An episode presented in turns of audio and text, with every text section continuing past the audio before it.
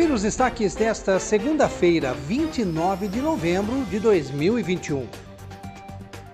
Os vereadores Pedro Kawai e André Bandeira encaminharam um requerimento de informações à Prefeitura para que o prefeito Luciano Almeida explique se é verdadeira a informação de que houve a troca de aparelho de medidor de glicemia que é distribuído aos diabéticos de Piracicaba.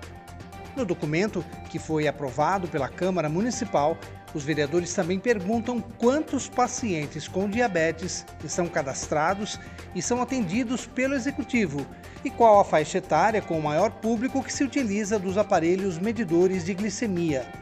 Na semana passada, Kauai e Bandeira foram à farmácia municipal da região central, que fica ao lado do mercado municipal, para apurar denúncias de que alguns desses novos aparelhos estão apresentando defeito na hora de fazer a leitura da glicemia.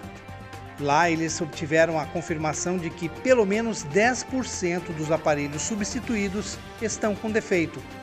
Kawai explica que a leitura errada dos níveis de açúcar no sangue pode induzir o paciente a erro, fazendo com que ele ingira doses erradas de insulina, o que pode agravar ainda mais o estado de saúde dessas pessoas.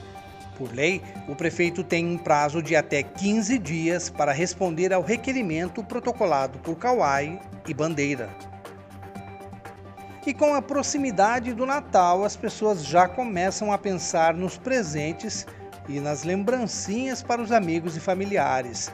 Uma das opções bem interessantes para encontrar produtos de qualidade e com preços acessíveis é a Feira do Amor, que será realizada pelo Lar dos Velhinhos de Piracicaba nos próximos dias 11 e 12 de dezembro.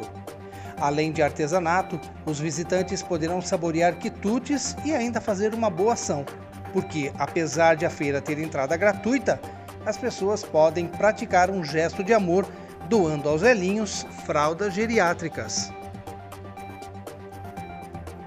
Acompanhe os nossos podcasts pela Rádio Kawai, disponíveis no Facebook, Instagram e no Spotify.